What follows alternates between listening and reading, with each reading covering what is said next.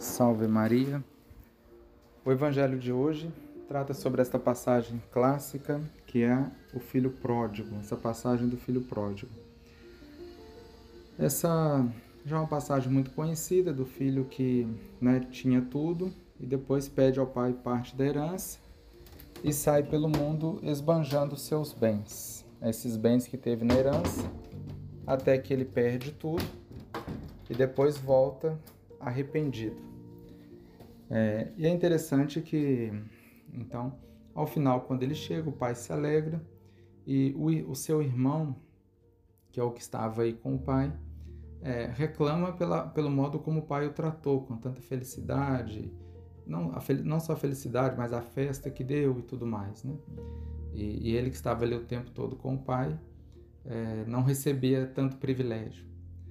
Mas é interessante, porque aí o pai diz assim: Olha, este filho é, estava morto e voltou a viver, estava perdido e foi encontrado. É muito interessante então sabermos essa questão. Primeiro, é, a busca que temos que ter pelo, pelos que estão perdidos, pelos que estão mortos, né? mortos pelo pecado, né? perdido na fé, né? em busca de outras coisas, ou perdendo tempo com outras coisas é, que não dizem respeito à verdade que é Cristo. Então, primeiramente, essa preocupação que tem o Pai, nós temos que ter de procurar aqueles que estão perdidos, né, que estão mortos, e buscar trazê-los para a vida, né, a vida eterna que já começa aqui, né, pela vida da graça. Então, esse filho, ao reclamar, o pai fala com ele: tudo que é meu é teu. E de fato é assim.